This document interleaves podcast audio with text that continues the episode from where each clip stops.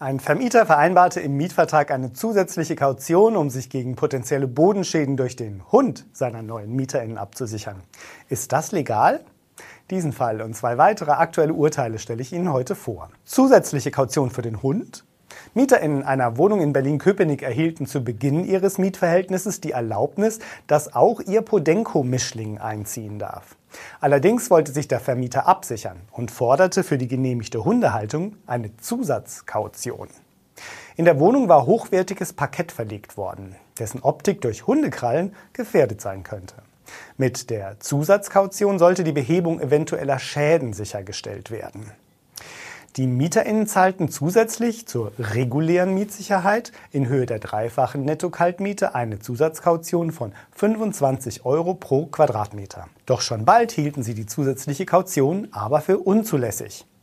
Da der Vermieter das Geld nicht wieder hergeben wollte, klagten sie ohne Erfolg. Die RichterInnen sahen keinen Verstoß gegen die in 551 Absatz 1 BGB geregelte Begrenzung zur Höhe der Mietsicherheit. Denn der Vermieter sei ein besonderes Schadenrisiko eingegangen, als er seinen MieterInnen gestattete, ihren Vierbeiner einziehen zu lassen. Anders als Katzen können Hunde ihre Krallen nicht einziehen. Daher ist die Wahrscheinlichkeit hoch, dass später Spuren auf dem Parkett zu sehen sein werden. Vermieten Sie Ihre Wohnung oder Haus und suchen dringend die richtigen MieterInnen? Schalten Sie auf ImmoScout24 kostenlos Ihre Anzeige und profitieren Sie von unserer großen Nachfrage. Kommen wir zum nächsten Urteil. Eine Vermieterin in Berlin-Neukölln hat im März 2021 die Betriebskostenabrechnung für 2020 an ihren Mieter versendet. Dabei ergab sich eine Nachforderung von 130 Euro und Wasserkosten von 375 Euro, die der Mieter anstandslos beglich. Gut ein Jahr später erhielt die Vermieterin einen Anhörungsbogen der Polizei Berlin, in dem ihr mitgeteilt wurde, dass gegen ihren Mieter wegen des Verdachts auf Sozialleistungsbetrugs ermittelt werde. Ihr Mieter hatte eine Nebenkostenabrechnung beim Jobcenter eingereicht, die erheblich von der Abrechnung abwich, die sie selbst dort eingereicht hatte.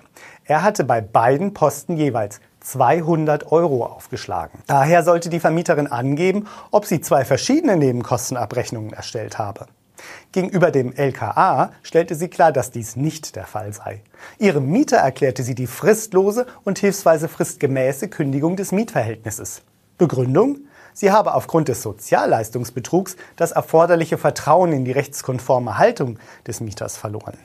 Der Mann wies die Kündigung zurück und drohte implizit mit einer Strafanzeige wegen vermeintlich übler Nachrede.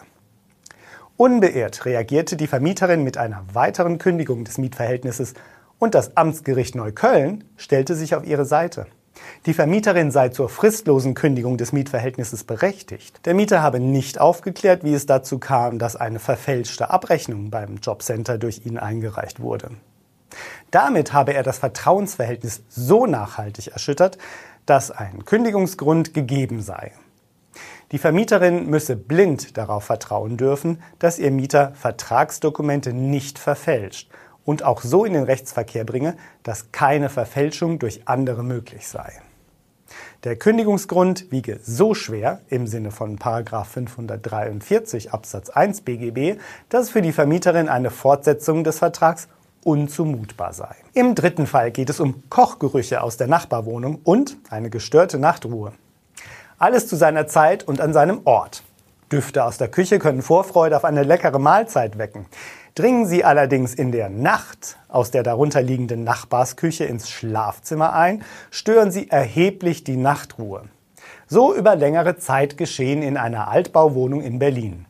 Als auch nach mehrmaligem Vortragen der unangenehmen Schlafsituation kein Schritt in Richtung Mangelbeseitigung erfolgte, klagten die Mieterinnen.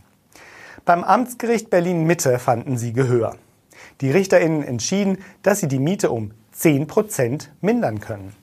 Zwar handele es sich bei der bloßen Verbreitung von Küchengerüchen noch nicht um einen Mietmangel, ist die Geruchsbelästigung aber erheblich oder durchgängig und störe sogar die Nachtruhe, bestehe eine besonders intensive Beeinträchtigung des Gebrauchs der Mietsache.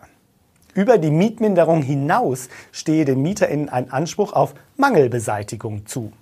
Daher forderte das Amtsgericht den Vermieter auf, Maßnahmen zu ergreifen, die das Eindringen von Speisegerüchen durch die Geschossdecke verhinderten. Damit sind wir am Ende der ImmoScout24 Vermieter News im April. Die ausführlichen Fälle finden Sie auch in den Beschreibungen. Wenn Ihnen unser Beitrag gefällt, schenken Sie uns einen Daumen hoch und abonnieren Sie uns. Vielen Dank für Ihr Interesse und bis zum nächsten Mal.